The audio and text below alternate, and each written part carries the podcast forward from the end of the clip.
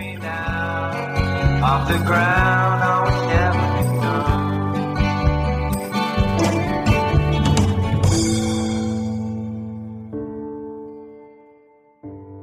Hallo und herzlich willkommen zum Wortkollektiv-Podcast. Ich bin Friederike und mir gegenüber sitzt Svenja. Halli, hallo und mir gegenüber sitzt heute Laura Kranich. Ähm, sie ist Doktorandin am Lehrstuhl für Dogmatik und Religionsphilosophie in Halle an der Saale und promoviert und zwar in einem sehr interessanten Schnittbereich und zwar dem Schnittbereich von Theologie und Kognitionswissenschaften. Ja, konkret nennt sich das die Cognitive Science of Religion. Dazu kommen wir gleich, ähm, was sich dahinter verbirgt. Ähm, aber vielleicht mal als erstes die Frage an dich, woher kommt eigentlich die Faszination für diesen Schnittbereich? Wie kommt man darauf auf so ein Thema? Ach so, ein Thema, ja. Hallo auch von mir. Ähm, ich habe, ähm, wie man ja äh, versteht, ich habe Theologie studiert und habe aber vorher Biologie studiert. Nur relativ kurz, aber für mich war das schon in der Schule immer so, dass ich ähm, so verschiedene Fächer total gerne hatte und gerade für ja in der Schule für Genetik und so für für so Stoffwechsel und sowas ganz viel Faszination hatte. Das hat dann eben dazu geführt, dass ich nach dem Studium erstmal in die Richtung gegangen bin. Naja, und dann ist es zwar doch die Theologie geworden, aber so dieses Interesse auch an diesen ganz anderen Wirklichkeitszugängen, das ist nie so ganz verloren gegangen. Und ich habe im Studium, ähm, also ich habe unter anderem ein Praktikum gemacht in, äh, an der Forschungsstelle der Evangelischen Studiengemeinschaft in Heidelberg. Da gibt es so einen äh, in Deutschland einzigartigen ähm, Arbeitsbereich Theologie und Naturwissenschaften. Da habe ich ein Praktikum gemacht. Ähm, das war irgendwie sehr cool, um so auch nochmal zu sehen, wie man das an der Uni machen kann.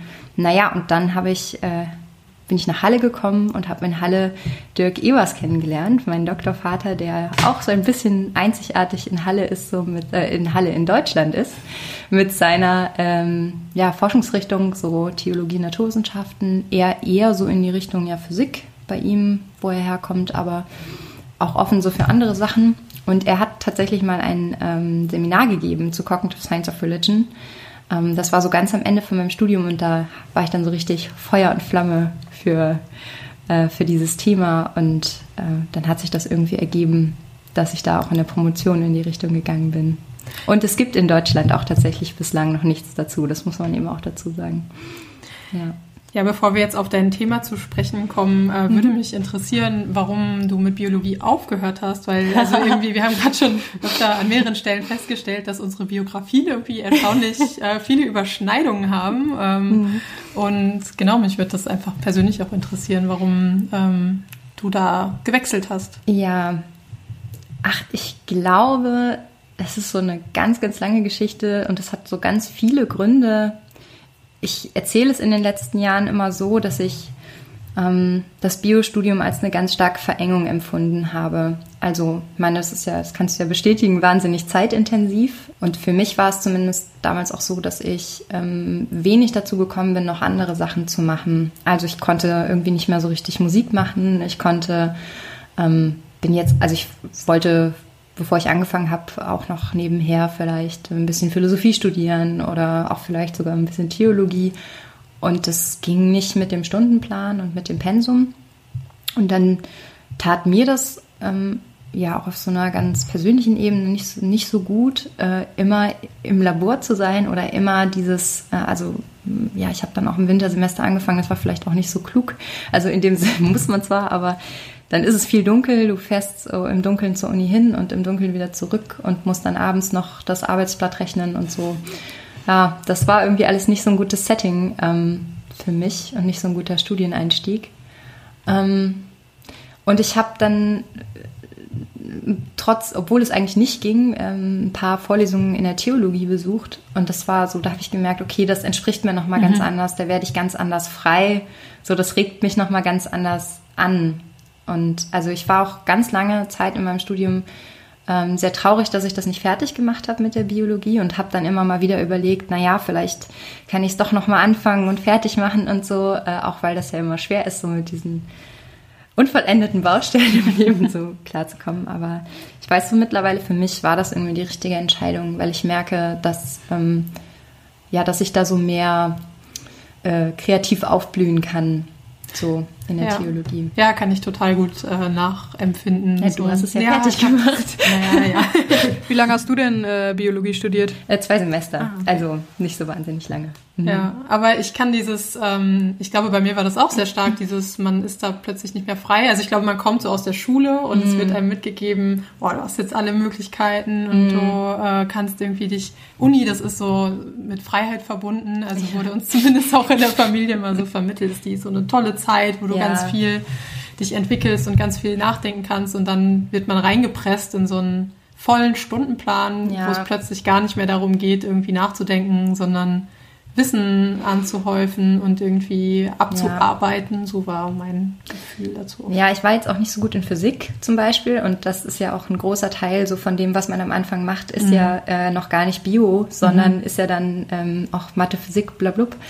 Ähm, und das, ja, es ist mir auch offen gestanden ein bisschen schwerer gefallen, als dann spät, also ich hatte zum Beispiel keine Probleme jetzt mit den Sprachen oder so, so das ging irgendwie bei mir dann immer ein bisschen easier, was ja für manche auch eine Klippe ist im Theologiestudium.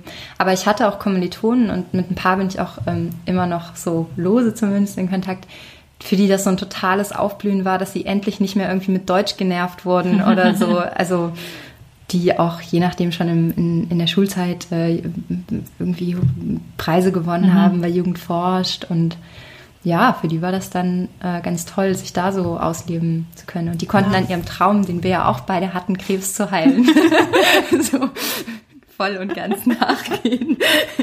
Und ich bin auch froh, dass die das machen, also dass da Menschen unterschiedlich sind. Und Wir übernehmen dann verschiedenen jetzt den seelischen Part. Sachen. Ja. Schwieriger Begriff. Verwickeln wir uns nicht in dieser Nee, Diskussion. überhaupt nicht. ähm, ja, kommen wir doch mal zu deinem Thema. Was, Mhm. Oder erklär uns doch mal, was ist denn das überhaupt, Cognitive Science of Religion? Ja, also das ist eigentlich eine furchtbare Frage für mich, weil das ja genau mein äh, Forschungsthema ist. Und jemanden, der so tief in so einem Thema drin steckt, dann zu fragen, erklär das mal kurz, ist also ja, das ist nicht so einfach für mich, aber ich versuche es trotzdem mal und hoffe, dass äh, man das versteht. Also Cognitive Science of Religion ist eine relativ junge Forschungsrichtung, die es so seit den 90er Jahren ungefähr gibt. Mit Forschungsrichtung meine ich, es ist nicht unbedingt ein Fach. Also es ist nicht so wie zum Beispiel Neurowissenschaften, was klarer irgendwie als, als Wissenschaft irgendwo verankert ist, sondern Cognitive Science of Religion ist ähm, so ein interdisziplinäres Projekt. Da sind ähm, durchaus auch äh, so Religionswissenschaftler dabei und Philosophen, aber eben auch ganz viele Psychologen. Also eben von Anfang an was Interdisziplinäres. Ähm, und die nutzen Kognitionswissenschaften. Das kennt man, glaube ich, in Deutschland auch noch nicht ganz so gut. Das ähm, auch eine verhältnismäßig junge Wissenschaft so entstanden, so in den 50er bis 70er Jahren. Das ist so eine Mischung aus Informatik und Psychologie. Da hat man äh, versucht, so menschliches Denken zu verstehen vor dem Modell des Computers. Und die fragen immer noch eben danach, ja, wie funktioniert eigentlich menschliches Denken, menschliche Wahrnehmung? Und was ganz wichtig geworden ist ähm, in, dieser, in diesem Wissenschaftsgebiet, ist, dass man das menschliche Denken modular versteht. Das heißt, dass zum Beispiel Sehen ähm, aus so verschiedenen Komponenten besteht. Zum Beispiel hat man eine spezielle Fähigkeit, Gesichter zu erkennen. Also und das können Menschen auch verlieren. Und dann können die zwar sehen, aber die können keine Gesichter erkennen. Und so auch Farbwahrnehmung oder so, das ist eben alles hochspezialisiert. Und so ähnlich denken eben die Leute, die Cognitive Science of Religion betreiben, über Religion. Also Religion hat man ja eine Zeit lang eher so erforscht in so naturwissenschaftlich-empirischen Ansätzen, zum Beispiel über ähm, ekstatische Erlebnisse oder was man möglicherweise auch kennt, diese ähm, ja, also dass man, dass man betende Mönche zum Beispiel in, in so ein MRT geschoben hat und geguckt hat, na, welche Areale leuchten denn jetzt? Ne? Und da hat man natürlich immer geschaut, so, so das, das Religiöse als das Besondere oder das Außergewöhnliche. Und die Kognitionswissenschaftler, mit denen ich mich beschäftige, sagen, so ist es eben gerade nicht, sondern ähm, die Art und Weise, wie menschliches Denken funktioniert, die, funkt, die führt ganz natürlicherweise zur Religion. Weil wir zum Beispiel die Art und Weise, also Menschen neigen zum Beispiel dazu, Kausalitäten herzustellen und haben gerne Kausalitäten. Und so äh, sieht man dann auch so Kausalitäten nicht nur irgendwie im Kleinen, sondern auch im Großen. Und deshalb, und deshalb tendieren wir dazu, ähm, Schöpfung zu verstehen. Also jemand hat das alles absichtlich gemacht. Das ist nicht einfach irgendwie einen da. Anfang geben. Ja, nee, nicht mal nur das, sondern so, also ähm, wir, so, das sagen die zumindest, wir äh, sehen eben immer, etwas ist da um zu. Und das ergibt natürlich nur Sinn, wenn es jemand dann auch gemacht hat. Oder zum Beispiel, dass wir Götter ähm, oder Göttinnen konzeptualisieren mit dem gleichen Skillset, was wir verwenden, ja auch für dieses Gespräch. Also, dass ich deine mentalen äh, Statusse, Status mir überlegen kann. ähm, also, ich weiß, dass du eine Mind hast und das ist eine Fähigkeit, die man erst in einem gewissen Alter entwickelt, sagen die. Und manche Menschen entwickeln die auch nicht. Also AutistInnen zum Beispiel, die ähm, haben Probleme das zu verstehen, dass andere Menschen das auch haben. Und das können wir dann eben übertragen. Und das übertragen wir auf Göttinnen und Götter. Und deshalb können wir mit denen interagieren. Und ja, so eine ganze Reihe von, von Theorien gibt es da und die versuchen eben deshalb ähm, ja eben so zu erklären, äh, warum es also warum es Religion gibt und vor allem warum Religion so ist, wie sie ist, weil es eben darauf hinausläuft zu sagen, Religion können Menschen eigentlich ganz einfach lernen, anders als zum Beispiel wissenschaftliche Theorien wie Heisenbergsche Unschärferelation oder die Relativitätstheorie, die für Menschen sehr schwer zu verstehen sind, weil sie ganz weit von unseren Intuitionen weggehen. Und Religion ist eigentlich was, was sehr nahe liegt an den menschlichen Intuitionen. Das wird dann natürlich auch noch evolutionär begründet und so, aber es wird jetzt vielleicht zu weit für den Anfang. Und wie hat man sich das vorzustellen? Wie untersucht man das? Oder welche Frage, oder ja, was ist die Methodik quasi? Also du hast ja gerade gesagt, man macht es gerade nicht so, dass man sich die Gehirnareale irgendwie anguckt und sich überlegt, ja, was passiert da im Gehirn, wenn jemand religiös ist? Genau. Ähm, aber was untersucht man stattdessen? Oder wie geht man da vor, um das zu untersuchen? Das ist gar, nicht so einfach so allgemein zu sagen, weil die Leute ja, wie ich äh, bereits erwähnt hatte, so aus unterschiedlichen Wissenschaften kommen. Und es gibt da durchaus Leute, die sind zum Beispiel äh, Ritualtheoretiker, die untersuchen auch ganz viel, äh, ja, so das, was Religionswissenschaftler und Anthropologen auch machen und erklären das nur anders, mit einem anderen wissenschaftlichen Paradigma, eben mit diesem kognitionswissenschaftlichen. Was aber sehr, sehr wichtig ist insgesamt von den Experimenten her, sind ähm, so psychologische Verhaltensexperimente. Also zum Beispiel, dass man ähm, mit Lückentexten arbeitet oder dass man Leuten, also zum Beispiel eine Geschichte vorlegt und sie die nacherzählen lässt. Und dann erzählen die Menschen natürlich ein bisschen was anderes als das, was in der Geschichte stand. Und aus sowas werden dann so Rückschlüsse gezogen. Und was auch ganz wichtig ist, ähm, methodisch sind die sind so entwicklungspsychologische ähm, Experimente. Also unter anderem der False Belief Test. Also Kinder bis zu einem gewissen Alter sind in der Regel nicht in der Lage zu verstehen, äh, dass jemand anderes sich irren kann. Gibt es so, so schöne Experimente irgendwie mit Kindern und Keksdosen und sind da Kekse drin oder nicht und weiß die Mama das und weiß Gott das oder so. ähm, und genau, da kann man, äh, ich glaube, mit vier ist das, mit vier lernen Kinder, ähm, dass andere irren können. Und dann kann man aber auch schon feststellen, dass sie mit höherer Wahrscheinlichkeit davon ausgehen, dass Gott sich nicht irrt, als dass Mama sich irrt. ja. Und was zieht man dann daraus für Schlüsse, wenn man diese Beobachtungen macht? Oder kann man das auf irgendwas anwenden, übertragen?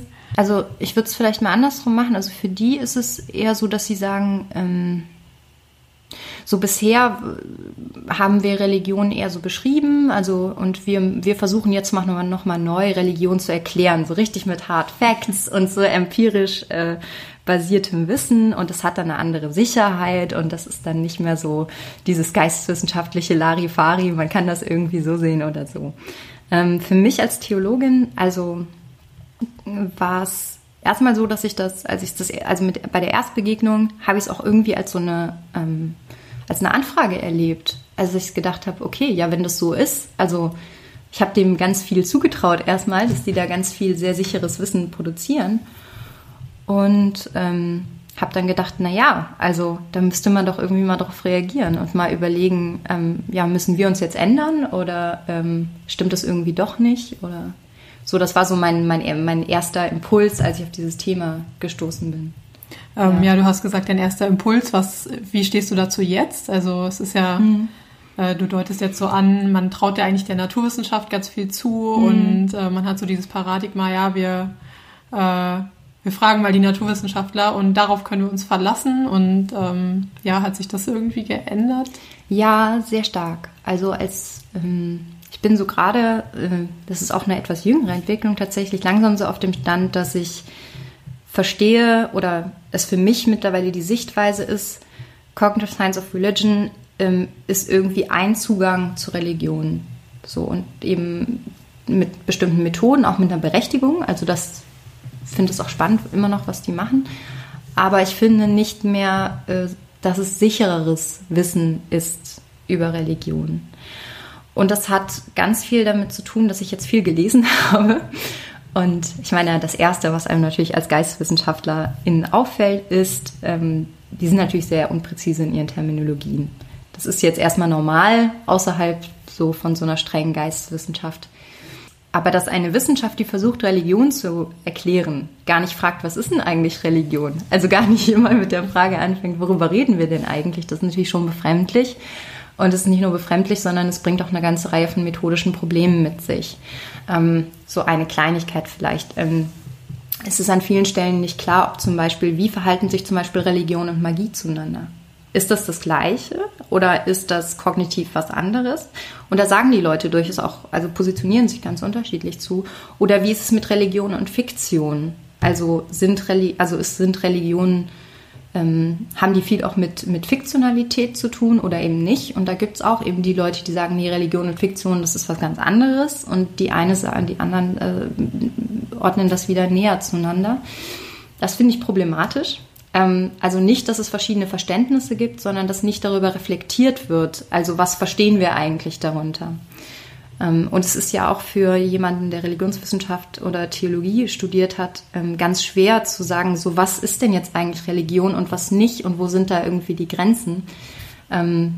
Das ist vielleicht für viele, die sich damit noch nicht so beschäftigt haben, erstmal kontraintuitiv, wenn man denkt, ja, man weiß irgendwie, was, was Religion ist. Es gibt doch Religionen. Aber das ist ja durchaus kontrovers äh, diskutiert. Also ist zum Beispiel, so das populärste Beispiel vielleicht ist so ein Fußballkult. Ist das irgendwie zum Beispiel religiöses Verhalten oder nicht? Naja, und ich finde, so eine Theorie, die sich mit Religion auseinandersetzt, die sollte das schon reflektieren können. Und das können die eben nicht so gut, muss man sagen. Ja. Ja, wie gehst du dann damit um? Oder um jetzt mal gleich an die, auf die Wunde zu gehen. Ja, wie ich damit umgehe. Also, ich glaube, ähm, ich kann es vielleicht so beantworten. Ähm, das Ziel von meiner Doktorarbeit ist, ähm, erstmal das auch genau wahrzunehmen, was da passiert und da nicht vielleicht auch von den Positionen, die man schnell abschießen kann, herzudenken, sondern also soweit ich es kann, sehr differenziert auch diese unterschiedlichen Positionen ähm, wahrzunehmen und damit nicht so schnell fertig zu werden. Also das kann man nämlich auch und diese Arbeit ist übrigens im englischen Sprachraum schon mehrfach irgendwie geschrieben worden, dass man sagt, na ja, das sind Reduktionisten und das ist äh, schlechter, ein schlechter Religionsbegriff und so und deswegen müssen wir uns damit gar nicht beschäftigen. Das finde ich nicht. Ähm, auch weil ich durchaus glaube, dass diese Arten von Religionsforschung, also das ist ja nicht die einzige empirisch fundierte Religionsforschungsart, die es gibt, dass die einfach auch wichtig sind für unser gegenwärtiges Verständnis von Religion, so als, als Gesellschaften und auch innerhalb der Wissenschaftskulturen. Ne? Also, und das, daraus ergeben sich auch Anfragen für Menschen, die glauben wollen und dann vielleicht auch ja selber das als Religionskritik empfinden. Deshalb finde ich, wir müssen uns damit auseinandersetzen. Ähm, naja, aber ich bin mittlerweile doch äh, unsicherer geworden, wie man die Verbindungslinien zieht. Weil es ganz schwer ist, so die Begriffe aus dem einen Wissensbereich auf die Begriffe im anderen Wissensbereich ähm, zu übertragen. Und mein, ja, so mein Bild für meine äh, Doktorarbeit ist gerade, dass es eine große Übersetzungs, äh, dass ein großes Übersetzungsprojekt eigentlich ist, in dem ich erstmal so versuche, auch so zwei ja auch verschiedene Wissenschaftskulturen irgendwie so gegenüberzustellen und auch so jedes und gerade auch Cognitive Science of Religion in, in, in ihrem Recht zu sehen, dass sie, also so sehr man da vieles kritisieren kann, auch was, ähm, ja, auch was leisten. Und ob das schon Teil von dieser Dissertation sein wird, dass ich da wirklich einen produktiven Weg finde, das weiß ich noch nicht, das wäre schön, aber ähm, da bin ich noch ein bisschen skeptisch, aber ich glaube, das ist ein, vielleicht ein guter erster Schritt, ähm, überhaupt mal so ein, so ein Transfer zu versuchen, so, eine, so, so Brücken zu bauen, indem man einfach mal sagt, das ist das und das ist das. Und äh, das ist der Diskurs und das ist auch der Konflikt, in dem wir uns hier befinden. Und ich versuche das irgendwie mal zu ordnen. Ich glaube, wenn das gelingen würde, dann wäre schon gar nicht so wenig gelungen, genau. Ja, irgendwie ist das ja, also man erlebt das ja ziemlich häufig auch in beide Richtungen, ne, dass man irgendwie sich als Theologin, äh, also man da das Gefühl hat, boah, die NaturwissenschaftlerInnen, die schauen irgendwie auf einen herab so, ne, und sagen, boah, man ist man macht ja gar nichts Vernünftiges Ja. und hat sogar also keine Methodik so ungefähr und umgekehrt passiert das dann irgendwie auch schnell als so ein Rückschlag, und die reflektieren auch überhaupt nicht, was die Total. eigentlich für Begriffe haben. Ich glaube, es hat auch ein bisschen damit zu tun, ähm, dass wir einen ja irgendwie gefühlten Rückzugsgefecht haben. Also in der Theologie hatten wir ja mal doch deutlich oder so als Kirche ähm, irgendwie deutlich mehr Autorität im öffentlichen Diskurs. Und da wurde Theologie äh, irgendwie auch mehr zugetraut. Ähm, ich meine, wenn man jetzt mal überlegt, dass die im letzten Jahrhundert Theologen öffentlich, äh, also Vorträge im Radio gehalten haben. Ich, also, ich meine, das kann man sich Machen Gut. wir doch jetzt auch hier. ja, genau. Ja, gut, ich glaube, auf MDR Kultur findet das auch noch statt. Aber ähm, was so Ebert Jüngel irgendwie so an Vorträgen gehalten hat oder so, das ist schon, oder so in, in Zeitschri Ja. Zeitungen so geschrieben hat. Klar, das gibt's immer noch, aber ich glaube, es hat eben abgenommen. Auf jeden Fall. Und dass man jetzt, ähm, und ich glaube, das empfinde ich manchmal auch als schwierig, dass dann gerade bestimmten Naturwissenschaftlern zugehört wird, die vielleicht nicht gerade auch die besten ähm, sind oder die vielleicht in ihrem Bereich ähm, ganz wichtige Sachen geforscht haben, aber das gibt ihnen ja nicht unbedingt die Kompetenz, über andere Sachen zu sprechen. Also so was, was mir in den letzten Jahren immer wieder aufgefallen ist, dass Leute so vor Ehrfurcht erstarren, wenn jemand Neurowissenschaften irgendwie studiert hat. Und ich denke mir, das ist halt einfach auch ein Studienfach. Also das kann man irgendwie auch lernen, wie man andere Sachen lernen kann. Und nur weil jemand irgendwie was darüber gelernt hat, wie Synapsen miteinander kommunizieren, heißt das nicht, dass er mir Religion erklären kann, ähm, sondern das ist eben auch nochmal eine andere Expertise. ja. Eine der Theorien, mit der du arbeitest, ist die sogenannte Theological Incorrectness. Äh, magst du uns einmal erklären, was es damit auf sich hat? Ja, voll gerne. Ähm, Theological Incorrectness bezeichnet ähm, das Auseinandertreten von zwei verschiedenen ähm, ja, Belief Systems nennen die das. Also die Theorie ist, dass Menschen sowohl intuitive ähm, Dinge haben, die sie glauben, als auch reflektierte Dinge, die sie glauben und dass das eigentlich zwei Systeme sind, die relativ unabhängig voneinander verlaufen. So. Und die werden zu unterschiedlichen Zeitpunkten angewendet. Das heißt, wenn man jemanden ganz konkret fragen würde, was glaubst du denn eigentlich, dann würde er andere Antworten geben, als äh, wenn er zum Beispiel in der Situation schnell reagieren muss. Oder ich hatte ja eingangs schon mal erwähnt, es gibt das mit diesem Geschichten nacherzählen. Ähm, da kommen dann zum Teil andere Antworten. Vielleicht kann man das an einem Beispiel so ein bisschen mal ähm, ja, anschaulicher machen. So eine Sache, die die untersucht haben, ist Ubiquität. Also Gott kann irgendwie überall gleichzeitig sein. Stimmt ja erstmal theologisch.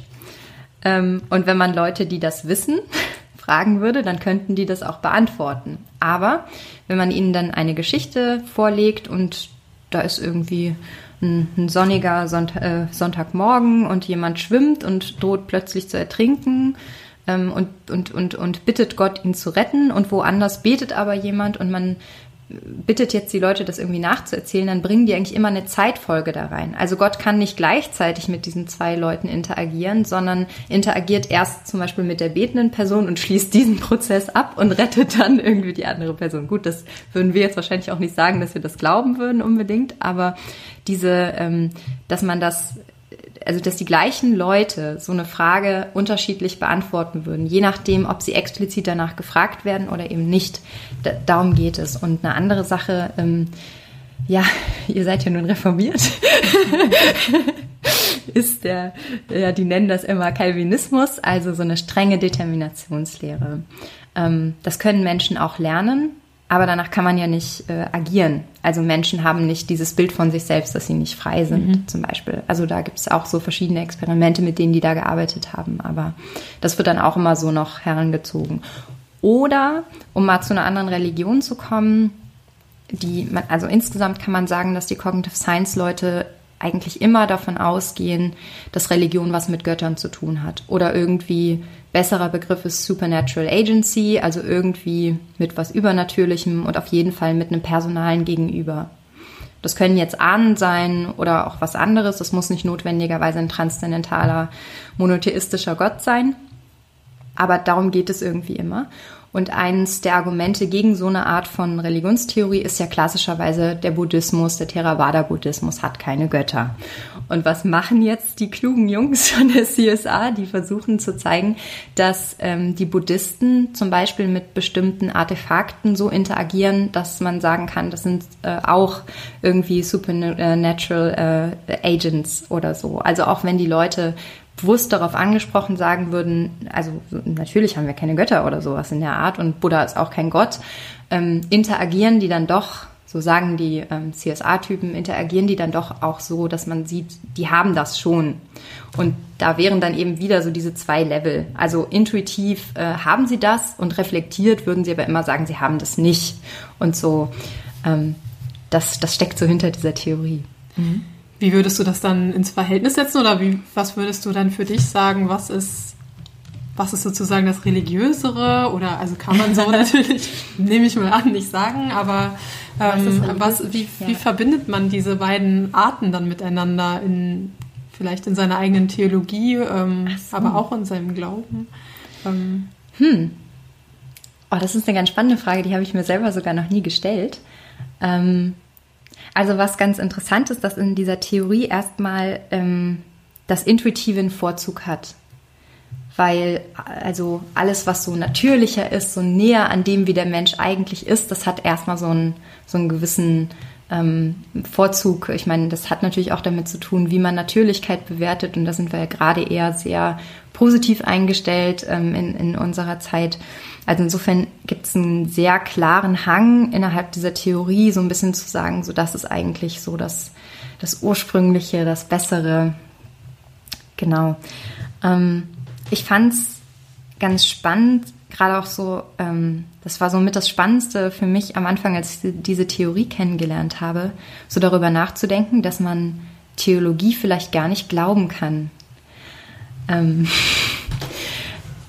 dass man, ähm, also dass wir uns so, so, gerade weil ich ja nun irgendwie an der Uni bin und ich bin viel irgendwie alleine in der Bibliothek und schreibe ein Buch und da hat man ja sowieso immer schon so die Frage, was, was bringt das überhaupt? Und wenn man dann irgendwie auch noch denkt, okay, am Ende kann das sowieso keiner verstehen und realisieren, was du da machst.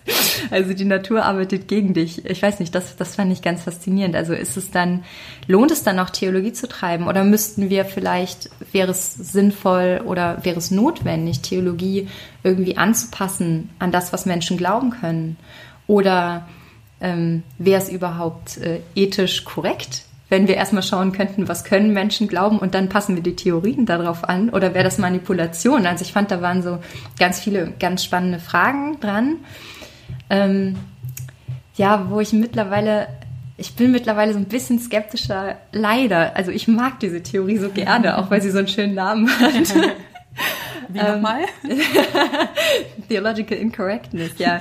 ähm, ich bin so ein bisschen skeptischer geworden, wie stark ich da sagen kann, ich, ich, ich glaube, dass das stimmt oder mhm. dass das was trifft. Und zwar ähm, hat das damit zu tun, dass ähm, die KognitionswissenschaftlerInnen davon ausgehen, ähm, dass es sowas wie eine theologische Wahrheit gibt.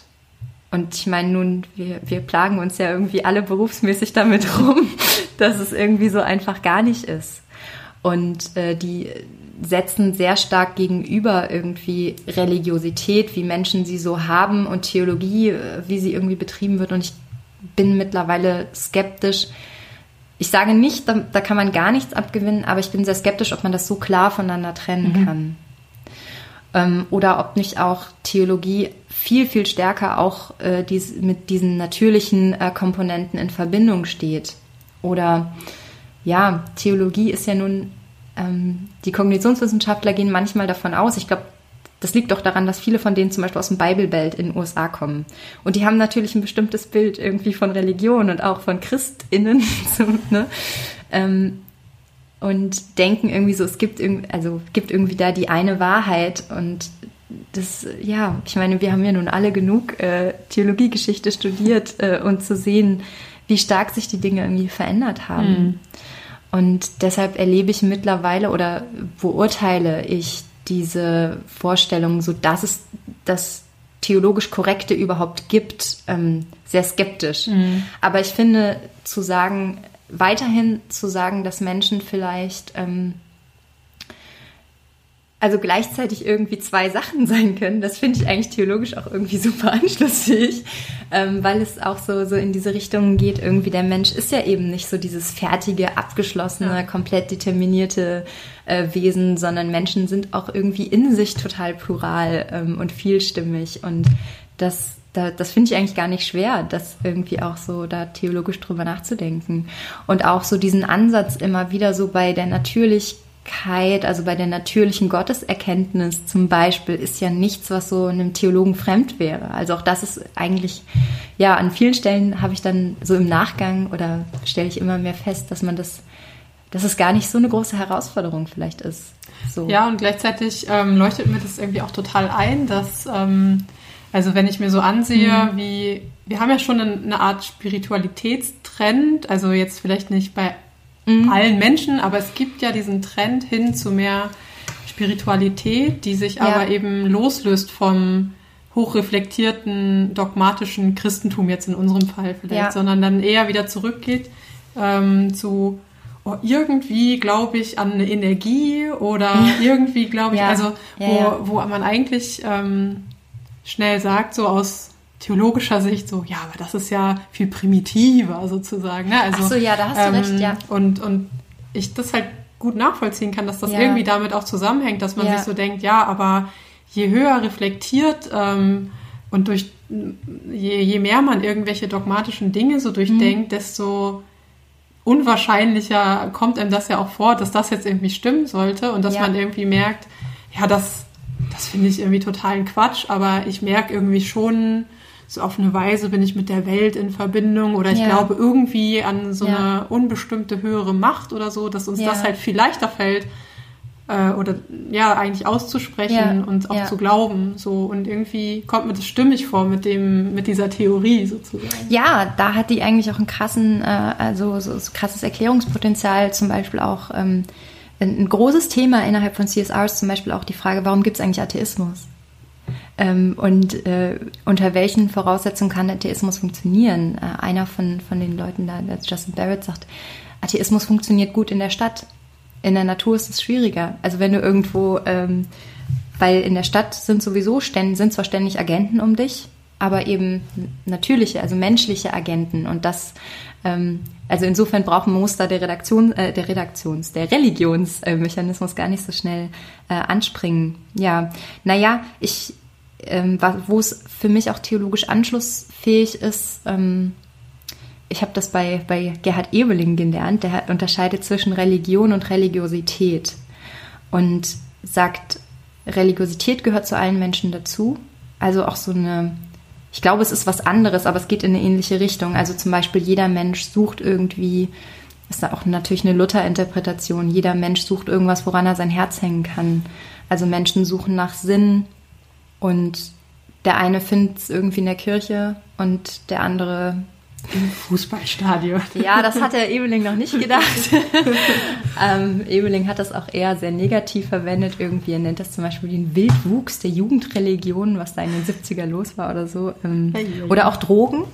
Also alles, was so, wo man, wo man sich irgendwie kontextualisiert, wo man sich deutet. Ähm, und naja, nur das ist eben, ach ja, dass wenn man so ein Modell verwendet, hat man natürlich theologisch trotzdem das Problem drin, dass ähm, die Beziehung zu Gott dann immer noch das höherstufige ist. Also, weil wenn du versuchst, und das ist eben dieses ähm, Auslegung des ersten Gebotes bei Luther, also woran du dein Herz hängst, das ist eigentlich dein Gott. Und das heißt, ähm, du musst aber dein Herz eigentlich an Gott hängen und weil alles andere unsicher ist. Und wenn du dein Herz ähm, an was anderes hängst, dann äh, droht dir ständig irgendwie der, der, der Boden unter den Füßen wegzubröckeln. Und nur Gott kann dir das eben geben. Und also deswegen, ich mag diese Theorien, aber ich finde, sie haben eben auch wieder die Gefahr, dass sie, also ja, ich möchte das eigentlich auch nicht so abwerten, dass Menschen irgendwie auch Spiritualitäten außerhalb der Kirche haben. Und ich glaube, das ist ja auch ein Thema jetzt gerade in der praktischen Theologie, also so die Frage Kirchennähe und Ferne ist ja eben nicht nur, es gibt ja mehr als Kirchenmitglied oder Kirchenfernen oder Kirchenkritiker. Absolut. Ja. Ich frage mich halt total, was das für die Theologie bedeutet, weil ich auch, ähm, mhm. also ich kann eigentlich diese Formen von Spiritualität, die viel niedrigschwelliger sind, ähm, oder was heißt niedrigschwelliger, also im Sinne von unkonkreter vielleicht, kann ich halt selber viel ja. leichter oder besser auch eigentlich nachvollziehen oder ich merke mhm. an mir mhm. selber auch oft, es fällt mir irgendwie leichter, sowas auszusprechen. Ja, an ja. sowas glaube ich irgendwie schon, als jetzt zu sagen, ja, Jesus Christus ist jetzt irgendwie für, für unsere Sünden gestorben oder keine Ahnung. Ja, ja, ja, ich verstehe ähm, schon, was du Ja, meinst, was ja. heißt das dann für die Theologie, wenn man, ja, ähm, ja, was macht man denn da eigentlich? Und gerade fürs protestantische Selbstverständnis, die ja doch äh, da auf eine Weise auch viel Wert legen auf diese kognitive Seite. Ähm, naja, also da bin ich vielleicht jetzt äh, ein bisschen konservativer als du. Ich habe schon den, ähm, den Eindruck, dass es zumindest für mich nicht egal ist, so woher kommt eigentlich ähm, meine, meine, ähm, ja, was ist irgendwie die Quelle von meiner Spiritualität? Und da bin ich doch immer mehr dabei zu sagen, ähm, dass, also ich würde mich nicht als Wort Gottestheologin unbedingt bezeichnen, aber dass ich ähm, für mich so auch wichtig geworden sind, Theologien, die, die über Offenbarung im Wort funktionieren. Ähm, und das ist, also mich überzeugt das nicht unbedingt so sehr, dass man äh, überall irgendwie Gott finden kann, obwohl ich das, also obwohl ich weiß, dass man das legitim theologisch so denken kann. Ähm, und ich sehe durchaus auch so Formen so von, ja, die ich durch, ja, die vielleicht auch religiös sind, die ich aber auch schwierig finde. Ich meine, das gibt es natürlich auch innerhalb von Religion, aber wenn Menschen zum Beispiel sagen, irgendwie alles passiert aus einem Grund, das gibt es auch innerhalb von Religion, aber das erscheint mir manchmal so, ein, so, ein, so irgendwie so auch so eine Art von Spiritualität mhm. zu sein, die jetzt vielleicht auch so Instagram äh, tauglich ist. ähm, und das finde ich theologisch einen total unmöglichen Gedanken eigentlich. Weil es, also ich brauche, dass das Sachen auch sinnlos sein können. Ja. Und dass, ähm, dass, dass, dass Gott im Leid bei uns ist und nicht, dass Gott das Leid gemacht hat, mhm. damit wir dann irgendwie daran mhm. wachsen. Ich meine, es hängt wahrscheinlich auch von den Erfahrungen ab, die man gemacht hat oder so, aber zum Beispiel, dass Menschen sehr jung sterben oder dass Menschen, ähm, also ich kriegt man in der Kirche auch schreckliche Sachen mit, dass Leute irgendwie so viele Menschen in ihrem Leben verlieren oder schwer krank sind und so. Und also ich kann es halt nicht glauben, dass es einen Grund hat, mhm. sondern ich kann halt nur glauben, dass trotz allem äh, Leid, also dass in, ja, also in dir ist Freude in allem Leide, dass das Leiden irgendwie mhm. da ist, aber so ähm, eben nicht, nicht einen Sinn hat. Also ich glaube, was ich damit vor allem meine, ist, ich, ich tue mich halt auch also ein bisschen schwer damit, sozusagen, ähm, so jede Spiritualität ist gut. Ähm, so wie ich auch jetzt niemals sagen würde, jede äh, organisierte Religiosität ist gut oder alles am Christentum ist gut. Ja. Nein, ich meine überhaupt nicht. Und es ist auch nicht alles an Theologie gut. Aber ja, wie kriegt man das irgendwie hin, so offen zu sein, ohne, ähm, ohne auch alles aufzugeben? Ähm, okay, das war jetzt wahrscheinlich ein bisschen platt formuliert, aber so, so fühlt es sich für mich irgendwie an. Ja.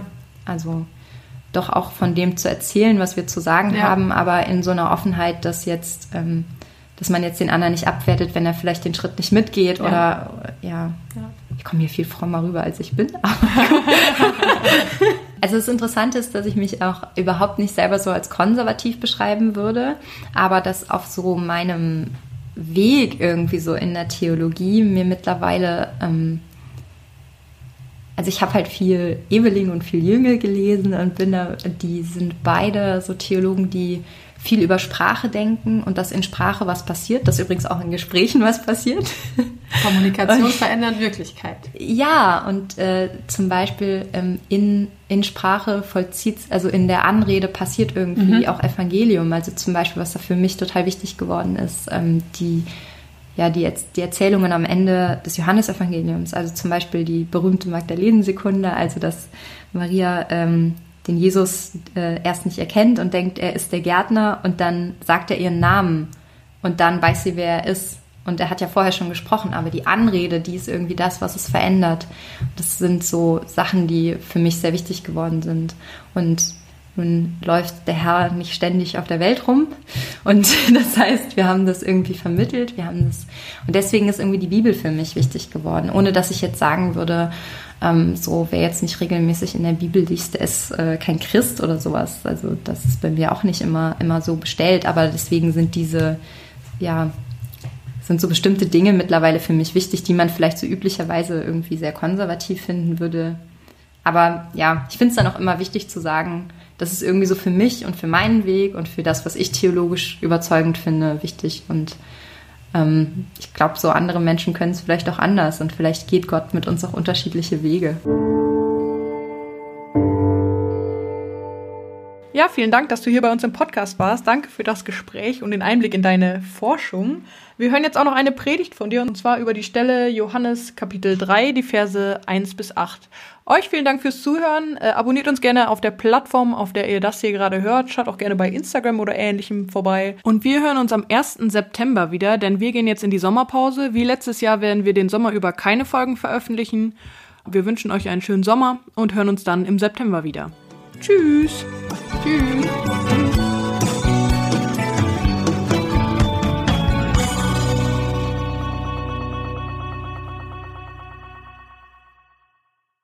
Es war aber ein Mensch unter den Pharisäern mit Namen Nikodemus, einer von den Oberen der Juden.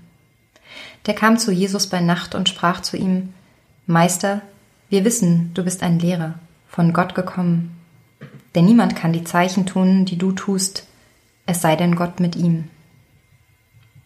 Jesus antwortete und sprach zu ihm, Wahrlich, wahrlich, ich sage dir, es sei denn, dass jemand von neuem geboren werde, so kann er das Reich Gottes nicht sehen. Nikodemus spricht zu ihm, wie kann ein Mensch geboren werden, wenn er alt ist? Kann er denn wieder in seinen Mutterleib gehen und geboren werden? Jesus antwortete, Wahrlich, wahrlich, ich sage dir, es sei denn, dass jemand geboren werde aus Wasser und Geist, so kann er nicht in das Reich Gottes kommen. Was vom Fleisch geboren ist, das ist Fleisch. Und was vom Geist geboren ist, das ist Geist. Wundere ich nicht, dass ich dir gesagt habe, ihr müsst von neuem geboren werden. Der Wind bläst, wo er will, und du hörst sein Sausen wohl, aber du weißt nicht, woher er kommt und wohin er fährt. So ist es bei jedem, der aus dem Geist geboren ist. Manches Gespräch kann nur in der Zeit zwischen der Abenddämmerung und dem Morgengrauen geführt werden. Ohne die wandernde Sonne ist es, als bliebe die Zeit stehen. Nichts verändert sich. Stundenlang liegt die Welt in der gleichen Dunkelheit. Eine zeitlose Zeit mit eigener Qualität. Das Fest ist vorbei. Die meisten Gäste sind gegangen, doch drei sitzen noch bis zum Morgengrauen neben den Bergen von Abwasch und Essensresten und reden über Gott und die Welt. Jahrzehntelang rufen Menschen tief in der Nacht bei einer Radiosendung an, um dem Moderator Geschichten aus ihrem Leben zu erzählen, die viel zu lange unerzählt bleiben mussten. Ein Liebesbekenntnis findet im schützenden Mantel der Dunkelheit zum ersten Mal den Weg hinaus aus dem Innersten eines Menschen. Die Nacht ist tiefschwarz und still. Ruhe Stillstand, innehalten, innewerden, Zeit zum Erzählen, Zeit für die Fragen des Lebens. In der Nacht macht sich Nikodemus auf den Weg zu Jesus. Jesus und Nikodemus, ein merkwürdiges Duo. Der eine ein geachteter Bürger. Er hat eine Familie, ein Haus und Ansehen, ist Mitglied des Hohen Rates. Man schätzt ihn für sein kluges und bedachtes Handeln und Urteilen. Ein Vorbild. Der andere ein Niemand. Ein Verrückter, der sich im Tempel aufführt, als sei er der Hausherr, der schreiend die Tische umstürzt und versucht, die Händler hinauszuwerfen. Nichts bringt er zustande. Stattdessen zieht er mit einer Bande Gleichgesinnter durchs Land und schwingt große Reden. Einer, der etwas aus sich gemacht hat und einer, aus dem wohl nie etwas werden wird. Was will Nikodemus von diesem Typen? Anders ist er, radikal. Er denkt anders, er redet anders, er handelt anders. Er zuckt nicht die Schultern und sagt, so ist es eben, so war es immer schon, da kann man nichts ändern. Er fragt doch nicht bloß, was wäre wenn? Er sagt, jetzt ist die Zeit. Er reißt heraus aus Sachzwängen, lässt keine Gründe gelten, nicht das Äußerste zu wagen. Keine Entschuldigung, keine Kompromisse. Ein Leben, in dem alles geregelt ist, begegnet einem Leben, das nur aus Aufbruch zu bestehen scheint. Da kommt das Leben aus dem Tritt und eine Sehnsucht bricht sich Bahn in Nikodemus und breitet sich aus in der Nacht. Schenke mir, Herr, ein neues Herz. Wer könnte ihm helfen, wenn nicht der, dem er diese Sehnsucht zuallererst anzulasten hat? Er macht sich auf den Weg, läuft los, fort aus seinem Haus und hin zu der kleinen Hütte, in der der andere zu Gast ist, klopft mit pochendem Herzen an die Tür und tritt ein. Da ist er, Jesus, inmitten der anderen. Der, dessen wegen er in dieser Nacht keinen Schlaf findet, der Unruhe in sein Herz gesät hat, die ihn nicht mehr loslässt, die in ihm wächst und eine Richtung sucht. Eine Unruhe, mit der er nicht leben kann, nicht leben will. Er ruft ihn. Rabbi, Meister, Lehrer, hilf mir. Wahrlich, wahrlich, ich sage dir, es sei denn, dass jemand geboren werde aus Wasser und Geist, so kann er nicht in das Reich Gottes kommen. Erneuerung. Im Hier und Jetzt, nicht im Jenseits. Ganz neu werden, wie neu geboren. Von einer neuen Geburt erzählt der junge Kerl dem alten Mann. Aber eine andere Geburt soll es sein. Eine Geburt aus Wasser und Geist. Aus Wasser, aus dem der Körper besteht und das man trinken muss, um ihn am Leben zu halten. Aus Geist, aus Luft, aus Atem, der in den Körper strömt den man aufnimmt und wieder gehen lässt. Geboren aus dem, was am Leben hält. Im Leben eine neue Herkunft finden, ganz neu werden. Wie soll das gehen? Der Anfänge sind genug im Leben. Veränderungen stellen sich ständig ein. Rollen, Aufgaben, Berufe wechseln, Sorgen ändern sich.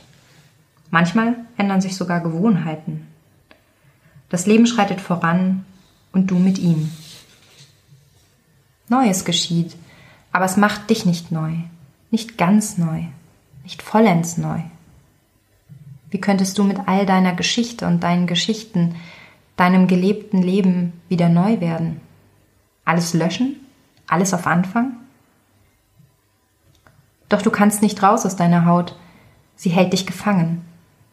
Und sie hält dich zusammen. Wer bist du denn, wenn du nicht mehr du bist. Ganz neu werden und doch sein, wer du bist. Wie soll das gehen? Das fragst du dich und das fragst du ihn. Der Wind bläst, wo er will, und du hörst sein Säuseln, aber du weißt nicht, woher er kommt und wohin er geht. So ist es bei jedem, der aus dem Geist geboren ist. Du kannst dich nicht selbst gebären, du musst geboren werden. Der Geist weht, wo er will. Er dringt ein in die Räume des Lebens. Unvorhersehbar, unberechenbar, heilsam. Er weht um dich her. Er ist da. Manchmal stark und gewaltig, meistens still und sanft. Er ist präsent in deinem Leben. Er hat dich in Bewegung gesetzt.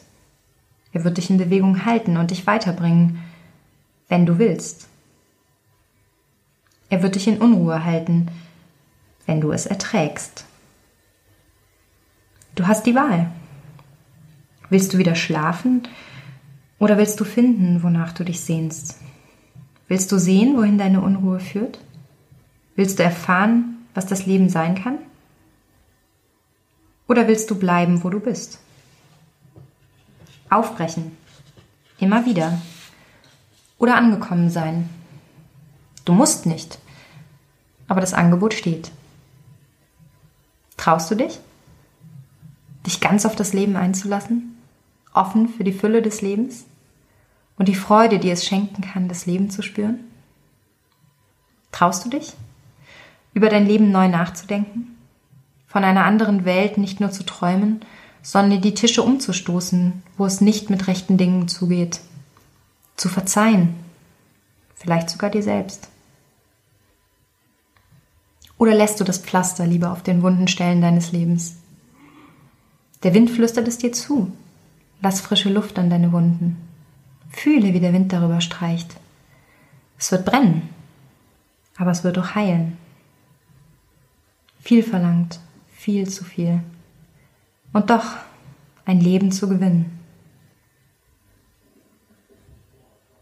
Nikodemus geht nach Hause. Der nächste Morgen bricht an. Die rot-goldenen Strahlen der Sonne durchbrechen das Schwarz der Nacht und tauchen den Himmel in Schattierungen von Gelb bis Violett. Die Zeit nimmt das Laufen wieder auf. Alles kommt wieder in Bewegung. Der Schwere der Nacht, ihrer endlosen Ruhe, begegnen die fröhlichen, verheißungsvollen Geräusche eines neuen Morgens. In der Luft liegen die Gerüche der aufwachenden Stadt. Nikodemus geht seines Weges, als er selbst, als ein anderer. Me down off the ground. I was never enough.